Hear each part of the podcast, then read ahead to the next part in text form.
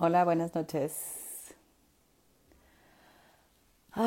Ya volvimos a este espacio que es cada 15 días con mi querida Tania, que no debe tardar en entrar.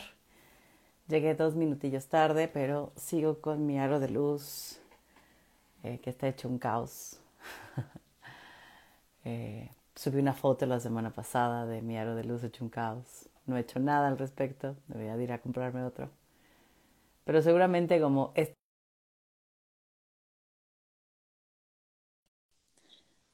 estaremos acá hablando un poco de cultura pop, del 8M, y para eso tenemos media horita.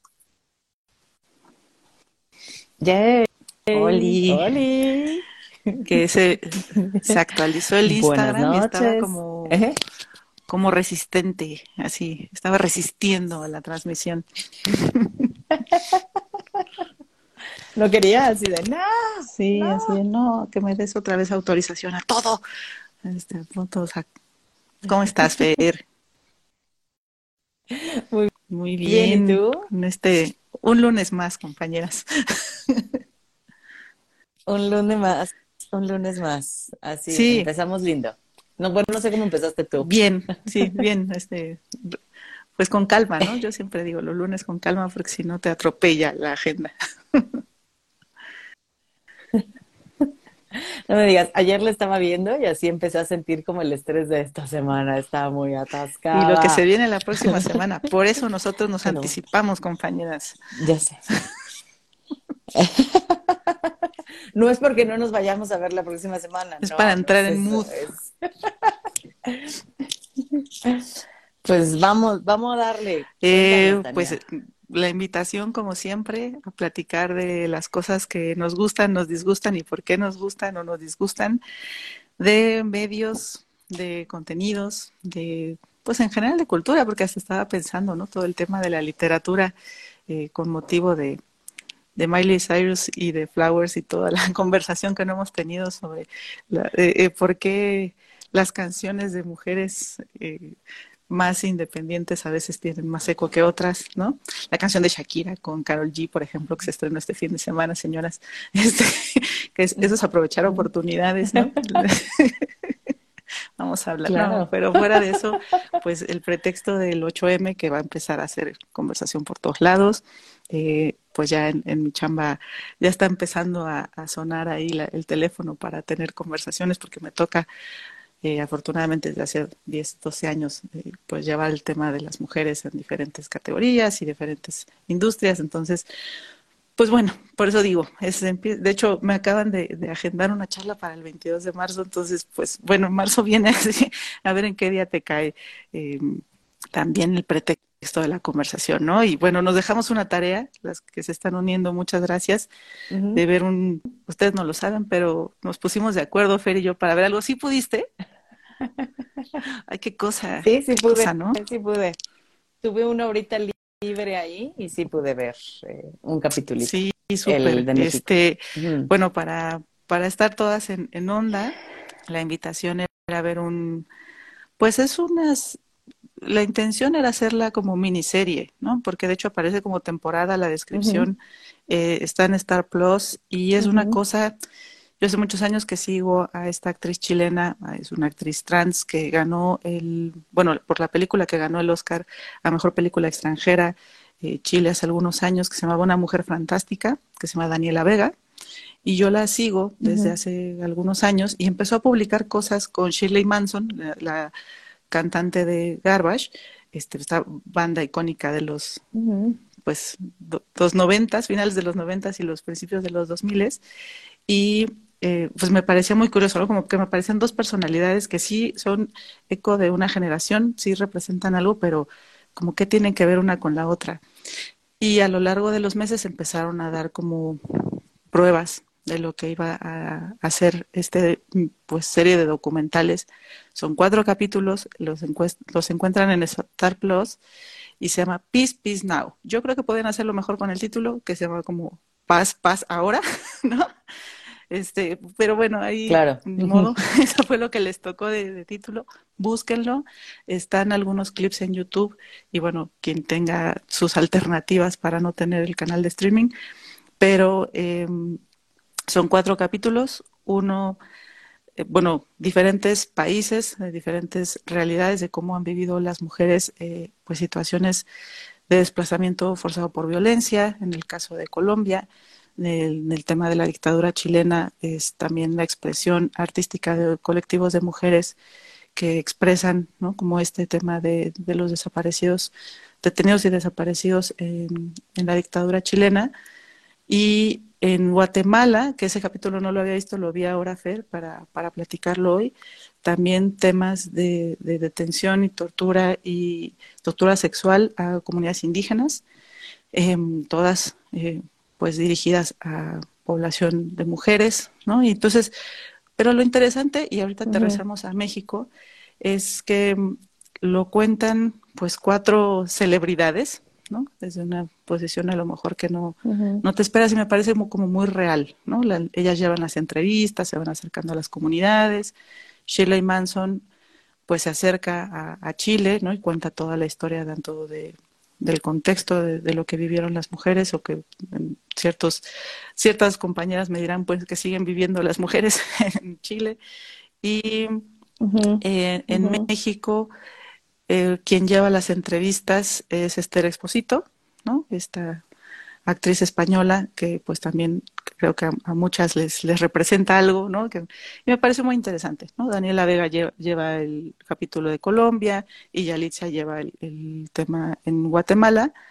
Eh, que por ejemplo con Yalitza me pareció muy, me parece muy noble, sin dar spoilers, porque al final es un, una serie documental, entonces pues todo, todo lo encuentras también en Wikipedia, ¿no? De lo que estamos o lo que vamos a platicar hoy, pero el acercamiento para las nuevas generaciones que no saben lo que ocurrió, por ejemplo, en, en Atenco, ¿no? O como Lidia Cacho, que es esta, este personaje del que hablaremos hoy, pues eh, también ha vivido a lo largo de su, de su vida las diferentes expresiones históricas del feminismo, ¿no? En México y en su vivencia como periodista. Entonces ese es el intro, un poco extenso, pero pues México es, eh, creo que está bien representado con la experiencia de, de, Lidia Cacho, que también fue un, o es un icono para nuestra generación. Eh, y uh -huh. pues, ¿qué te pareció? Véanlo. De todos modos, les vamos a dar mucho contexto porque la conversación, creo, central es en antesala del 8M, el por qué eres o te asumes o no te asumes como feminista, ¿no? Pero cómo te has unido a la causa o cómo te has identificado desde diferentes trincheras a, pues sí, a la causa feminista, a la causa de las mujeres, ¿no? Y como mujer en este caso, ¿no? Ay, me movió un montón, ¿no? O sea, como pensar... Eh como verlo en años y pensarme qué estaba haciendo yo o pensando yo en, en esa época, ¿no? O dónde estaba parada. Eh, no, y me acuerdo en esta parte donde habla de, del periodismo desde un lugar muy patriarcal, ¿no?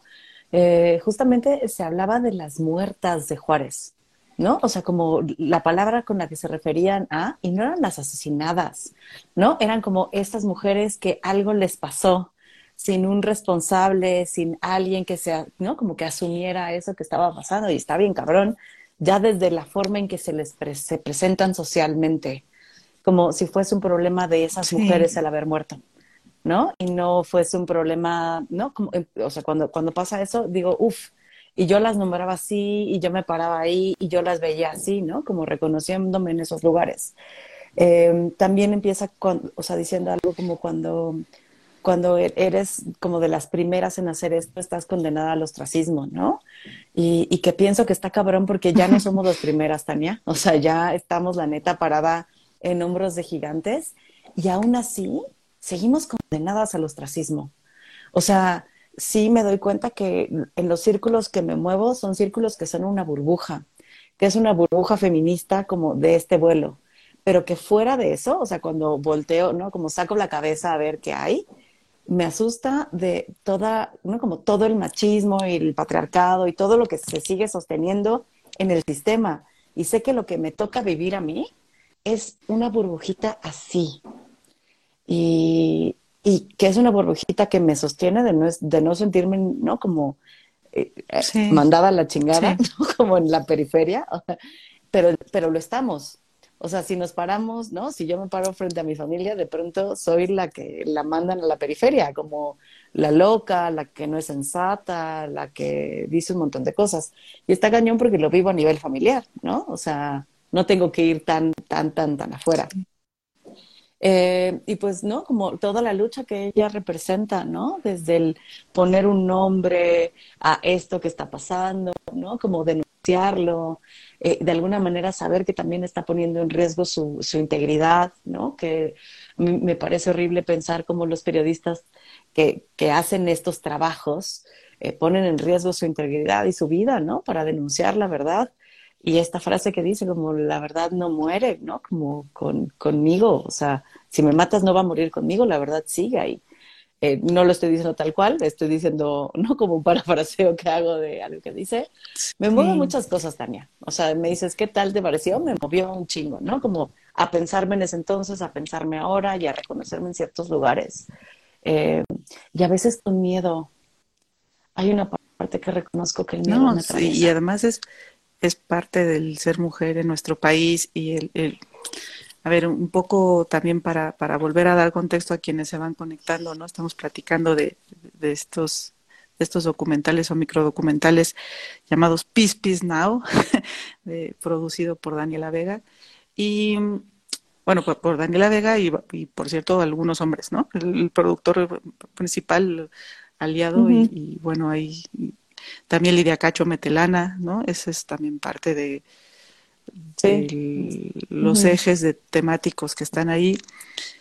Y parte del 8M, a diferencia de otras fechas, pues es también un ejercicio de memoria, ¿no? De, y de mucha conciencia también sobre, eh, sobre las pérdidas, sobre el, el, las desaparecidas. O sea, yo creo que es una fecha con mucho dolor, que pues parte de la dinámica de los últimos años a partir de, de la ola verde eh, sudamericana, ¿no? Por cierto, muy, chilena y muy argentina, pues es como desde las diferencias y desde las diferentes militancias feministas y las diferentes expresiones del ser mujer también, pues se ha encontrado un eco de algo mucho más grande. ¿no? Nosotras que nos conocimos ahí en las marchas, pues de pronto es algo que convoca a muchos niveles socioeconómicos. A mí me sorprende, yo siempre que tengo mis charlas y que me toca platicar de estos temas, les digo, a ver, es lo único que estamos de acuerdo las mujeres, que si las expresiones son muy radicales, que si vamos a incluir a las mujeres trans, que si los hombres van adelante o no deben de, de unirse al contingente o van atrás, esas son discusiones que siempre van a estar ahí, pues es parte de las organizaciones y los movimientos sociales. Pero lo que estamos de acuerdo, estamos hasta la madre de la violencia. ¿No? O sea, ese es, ese es el llamado, ¿no? De, de las diferentes expresiones de violencia también, ¿no? De, entonces, sí, a mí, a mí también me, me conmovió mucho pensar que hay una generación o que hay nuevas generaciones que van a tener acceso a este tipo de, de contenidos y que no vivieron justo la transición entre Juárez uh -huh. y el, el, no tener esta expresión que se llamaba eh, eh, bueno, que se llama trata de personas, pero que en ese entonces pues se quedaba en, en ah, este, el rey de la, de la mezclilla, ¿no? Como todos estos mitos, así como lo platicamos en su momento con Sergio Andrade en los noventas, ¿no? Y que de pronto estuvo en el, la conversación pública, uh -huh. temas súper fuertes que tenían que ver con el cuidado de, pues, de las niñas y las adolescentes de, de la explotación sexual, ¿no? Y de, de toda esta red uh -huh. que de ella denuncia y bueno, que por el que pone en riesgo su vida y que ha dedicado su, su vida a ese activismo y a esa militancia, eh, que ese es otro, otro de los sombreros que podemos platicar. El tema de derechos humanos, pues también parece que es, pues es, otra burbuja, ¿no? Este, ella viene de un uh -huh. sector pues acomodado, tampoco es alguien que empezó desde abajo, ¿no? Este, sin nada, pero creo que ha sido un trabajo muy, muy transparente el suyo, ¿no? Y pues muy, muy explícito sobre sus eh, principios y sus valores, ¿no? Y es, yo me quedo con una frase que decía cuando ella cuenta su experiencia en, en la prisión, cuando la detienen injustamente, eh, uh -huh. que las mujeres la habían salvado, ¿no? De que la atacaran, de que la violaran, porque todo estaba hecho para que uh -huh. sucediera y ella se entera que la enfermera la, pues la salva, ¿no? O la cuida, detiene que suceda eso y dice, uh -huh. y entonces ahí empecé a creer que las, que en cualquier lugar del mundo hay una mujer que puede salvar a otra, ¿no? Y eso, lo del universo, dice, dices tú, parafraseando, ¿no? Pero es, tiene unas frases potentes, este, los cuatro capítulos tienen frases muy fuertes y, y, creo que es eso, o sea, los cuatro están basados en un ejercicio de memoria, eso es, creo que es el común denominador mm. para las nuevas mm. generaciones, ¿no? si tienen que saber quién es Lidia Cacho o tienes que haber leído sus, sus, eh, sus, libros, pues no lo sé, ¿no? Pero hoy en 40 minutos, con una producción bastante chida, este, tienes acceso a ello para, para que lo compartan con las mujeres de su alrededor. Lástima que, ya se los dije, están en Star Plus, pero no nos, no nos patrocinan, pero este, ojalá para mis amigos de Canal 40, este, ADN 40 o de a más o de quien quieran TV UNAM lo logren ahí pagar los derechos porque vale la pena. Sí, vale un montón la pena. Y también justo ahorita me gusta que retomes esta parte, ¿no? Como, eh, como las mujeres nos salvan, me gustó un montón.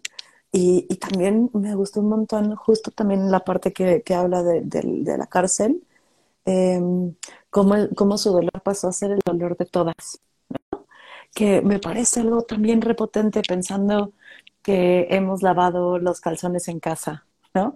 Y que muchos de los dolores que las mujeres atravesamos no los, no los hemos compartido políticamente, ¿no? Como todo el tiempo se nos enseñó a tener que vivir muchas cosas en privado, eh, ¿no? Como la violencia, los maltratos, las malas relaciones que teníamos, etcétera, ¿no? Como esas son tus broncas y tienes que manejarlas tú dentro de casa.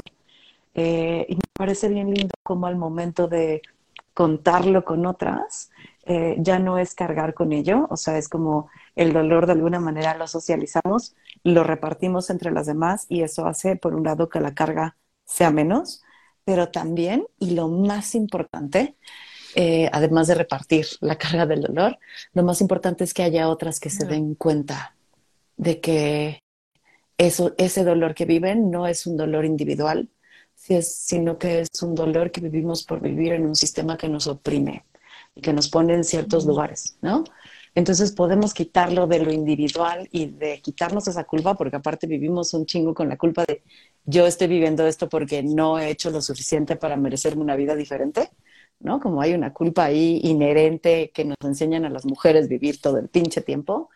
Y de pronto al socializarlo nos damos cuenta que, a ver, ¿no? Me pasa a mí, le pasa a la vecina, le pasó a mi mamá, le pasa a mi hermana, le pasa a la señora del quinto piso, le pasa a la que está viviendo en España, algo no está bien. ¿No? O sea, como, entonces no soy yo. Y, el tema em, como de lo, y, el tema como de lo estructural de, de, las violencias, eh, creo que lo más difícil, y si quieres con eso cerramos para, para bueno, ir cerrando, yo, yo, yo me pongo nerviosa con el tiempo. Este, no, pero para yo sí, pensaba en esta reflexión porque así empieza, ¿no? La entrevista con Lidia sobre el, bueno, y tú ya sabes, ¿tú cómo te diste cuenta que eras feminista, no? Así como, como así, las salidas del closet de otras, circunstancias, ¿no? Si te diste cuenta o te convertiste, eh, y lo he vivido de la mano de muchas colegas y de muchas amigas, ¿no? Este, como este, toda la serie de estigmas que está atrás de nombrarte de una forma, ¿no? Pensando en, en a ver, pues te estás sintiendo mal, todas hemos compartido algún tema de, violencia, sea desde el acoso en el transporte público o una relación conflictiva o no ideal, ¿no? Este, y, y esa, esa idea de la individualidad, ¿no? De, la autoobservación y la autoculpa, ¿no? Como tú tienes los términos, pero y, empezar a transparentar esas historias eh, en algún momento y no se me ha eh, no se me ha cumplido, espero que por ahí se cumpla. Ahorita les doy un comercial pero justo cuando quería hacer un estudio muy grande a nivel nacional de, sobre violencia de género, una institución importante en este país estaba interesada en hacerlo, aunque no lo crean. Este, y uno de mis planteamientos metodológicos era el cómo hablamos cuando hablamos de violencia, cuando sí hablamos, ¿no? Y era un poco el, el, la prima de una amiga, ¿no? Este, él a lo mejor no lo hablamos en primera persona, pero me han contado, me contó, me compartió, y en algún momento la historia se, se abre, ¿no? Y, y, te vas identificando o vas encontrando la forma de narrar tu propia historia, sin esta como, no tienes que nombrarte de feminista, ¿no? Es eventualmente, pues llega, yo encontré unas amigas que pues fueron muy, pues abiertas también, súper teóricas, académicas, y las adoro con toda el alma, eh, y sabían, ¿no? Que yo no pregonaba la bandera del feminismo hace algunos años, este, y ya, iba a las marchas, era lo mismo, ¿no? Pero, pero también me, me encontraron un lugar, me dieron un lugar dentro de sus mismas expresiones. Y es lo mismo, o sea, igual tienes un amigo que resulta que es no binario y pues tienes que aprender a hablar su lenguaje y tienes a mí, una amiga que tiene un, lenguaje eh, igual con las compas feministas, ¿no? Entras a un universo muy, pues muy específico en donde hay muchas cosas también dadas que son difíciles de transmitir a otras mujeres, ¿no? Que están muy lejanas del, del discurso, de las formas. Pero lo que tenemos en común es esta herida abierta colectiva, ¿no? Que dice Lidia Cacho y que, pues que coincido, Fer. Este, creo que es como sentarnos y, y sí tomarnos esa chela o ese mezcal, siempre ayuda. Eh, y, y, pues tener memoria y cariño también por las, por las que están, por las que no están, ¿no? por las que quisiéramos que estuvieran.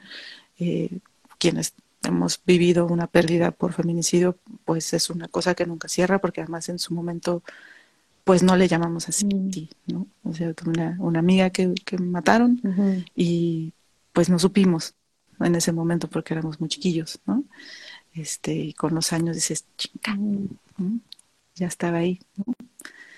Entonces, pues no sé.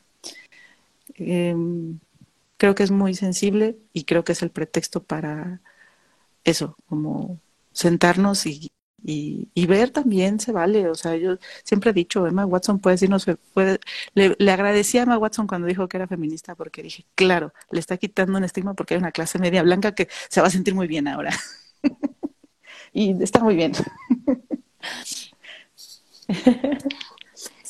y, es que está, o sea, como cañón porque claro que mm, no, yo no podía reconocerme como feminista, ¿no? Y, y desde ahí había muchas cosas que, o sea, en, este hacer eran como sí, desde un lugar muy feminista, aunque no me reconociera como tal, y otras que no habían ni desmontado ni cuestionado como muy patriarcales, porque al no reconocerme, no tenía la posibilidad de estudiarme ni de meterme, ¿no? Como a, a leer más y a saber más del tema, ¿no? Como sentirme lejana de, porque no me podía nombrar feminista por todo este estigma que hay alrededor, ¿no?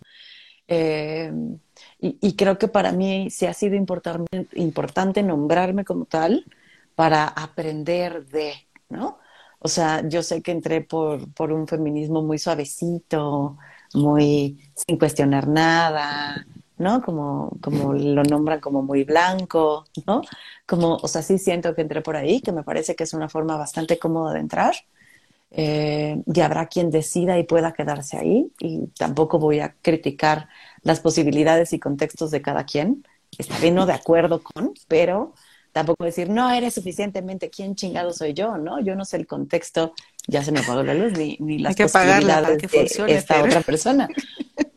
Así es. es que tengo un, tengo un cuadrite, eh, que no sé por qué calienta mi lámpara, o sea, es un cuadro súper chafa.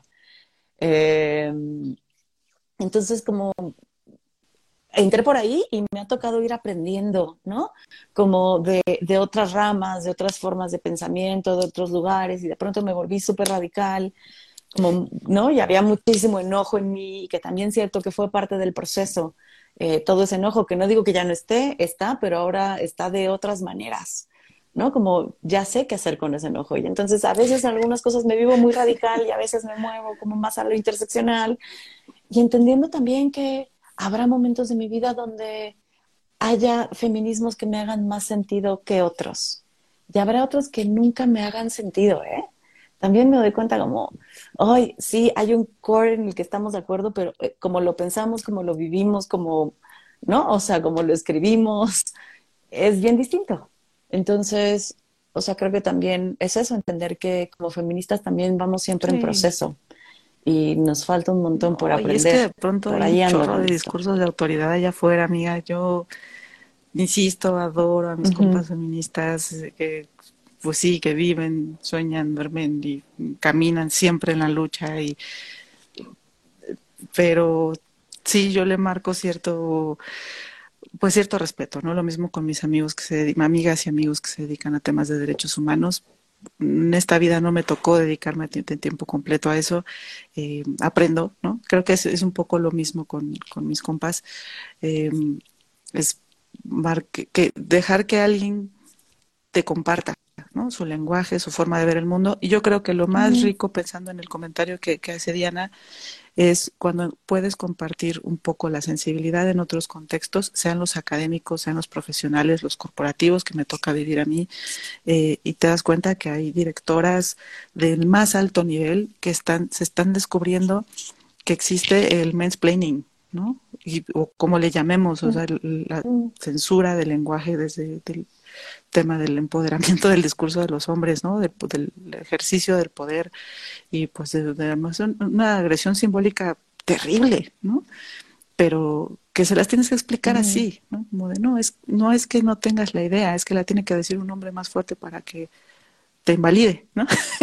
y, este, y yo lo digo con mucho humor para que también pues saben en dónde están paradas, son mujeres que llegan, y yo las admiro muchísimo, que llegaron sabiendo un poco cómo eran las reglas del juego y resistiendo, ¿no? También muchas eh, pues agresiones de otro tipo, a lo mejor son eh, conflictos desde el privilegio, si quieren, pero he tenido acceso a hacer estudios en clase alta, en clase media alta, y, son a las primeras que les dicen, ¿tú para qué estudiaste si estás bonita y te ibas a casar, ¿no? Entonces, tampoco como descalificar por una cuestión de clase, pues nadie tiene como, nadie elige dónde nacer, ¿no? Pero sí el cómo vivir y cómo expresarte un poco con los demás. Y, y eso es un poco la, también la reflexión. Porque dice Diana que se hizo feminista en su examen profesional después de echarse una tesis hecha desde el género. Este, pues ya que te quedaba, mira. o sea, menos mal. a lo mejor a la mitad te agarraste y dijiste, no, me, hubiera asustado. Tu conclusión era, pues esto no sirve, esto es una mentira. Y, o sea, me, ha pasado, por ejemplo, eh, con, con, consultantes, ¿no? Cuando, cuando les hablo de mi postura eh, política, ¿no? Cuando les digo, ah, yo soy feminista, ¿no? Como, y entonces desde ahí a lo mejor hago alguna interpretación, ¿no? Como estoy entendiendo esto desde acá, lo veo así, ¿no? Pero, o sea, nombrándome feminista, o sea, quiero que entiendas de dónde viene lo que te estoy diciendo, ¿no? Y recuerdo algunas de ellas como diciendo, no, es que yo no me identifico con el feminismo, ¿no? A mí no me habla, a mí no me ha pasado eso. Y tiempo después, o sea, como meses después o años después, eh, de pronto es como, Fer, es que más bien no quería verlo, ¿no? Como viendo algún live, leyendo algún texto, compartir, ¿no? Como leyendo algún libro que compartí, eh, ¿no? Como de algunas otras maneras, de pronto se topan con eso y dicen, chale, no, no es que no me hablara o no es que no me atravesara, es que, es que más bien no lo nombraba, no lo reconocía, no me daba cuenta que esto me atravesaba, no veía las violencias que sí vivía, pero como están tan normalizadas en mi contexto, pues ni siquiera nombrar las violencias, ¿no? Entonces, creo que también justo compartirnos puede hacer que otras mujeres se acerquen a decir, ay, güey, ¿no? Como no sabía que esto era violencia, eh, no sabía que esto tenía un nombre y ahora ya entiendo que estoy incómoda y no sí, es por mi sí tenía razón, no estaba ¿no? loca. ¿no? Como siempre estoy sí, loca. Sí, sí, no, y, miren que, pues, ¿qué, les digo? Eh, sí, obviamente está el otro gran mito, eh, de, pues, que están en contra de los hombres, ¿no? Este, no, a ver, los hombres pueden hacer lo que quieran, no, no, no, no pueden hacer lo que quieran, pero ese no es el tema, o sea, es incluso hacer como la, la conversación, ¿no? A ver, esto se trata de que las mujeres, lo, cierra muy bien Lidia Cacho en este capítulo que nos dio pretexto para platicar, eh, solo es señalar un sistema opresor y violento y agresor que, por cierto, pues quienes están ejerciendo esa violencia pues, suelen ser hombres, pero pues también es identificarlo y también yo reconozco a muchos de los compañeros de construides allá afuera que, pues hacen un esfuerzo también por cuestionarse, ¿no? Como la postura que tienen hasta en sus relaciones, en sus afectos, en sus no afectos. Eh, es muy difícil, en lo personal, sí, sí, yo no soy la que agarre y les dice esto y esto, pero quienes están viviendo el proceso, pues se saben un poco más vigilados, ¿no? Por quien tiene este ojo crítico del, oye, no interrumpas, oye, eh, no tienes que dar la última palabra, este, escucha, mm, no tienes que llevar todas las cuentas, ¿no? Delega, este, dan reconocimiento a las mujeres, construye carreras con las mujeres y es, bueno, quienes me conocen lo saben, ha sido complicado, porque además me toca formar en, en lo personal, ¿no? Que tuve mi escuela de taekwondo y pues curiosamente, ¿no? Era una escuela donde pues como éramos profesoras, pues habían más niñas, ¿no? Había más confianza de las madres y de las niñas, porque pues son espacios también que durante años pues eran exclusivos para hombres. Entonces, para mí esa es la expresión de un feminismo actual, ¿no? El encontrar mujeres en espacios eh, distintos, no tradicionales, y generar espacios pues de comodidad y de seguridad para todas y todos, ¿no? O sea, pues también un chavo que, que puede ser acosado, que puede ser agredido, por a lo mejor ser más femenino, ¿no? Un chico que puede, puede ser homosexual desde muy chiquillo eh, y que encontraba con, en nosotros un espacio seguro, ¿no? O sea, pues, también pasa por ahí, pues. Es que me haces pensar, siempre nos pasa. pasamos unos minutitos, no te estreses. Si nos cobran por minuto la producción, el, es que el estudio. el estudio de mi diario que se apaga y que está todo cucho. Este, no, es que me quedé pensando que hoy me aventé un videito de The Take. No sé si, si sigues este, a estos a estas mujeres que hacen videitos los anoto, no te y, ahorita voy a mandar un eh, saludo específico a alguien que se conectó ahí, que la estuve recomendando en tu evento. Ahí a, mi buena amiga Santísima Kitsch. Tienen que platicar ustedes. Muy bien. Ahorita, ahorita nos mandamos mensajito privado para hablar.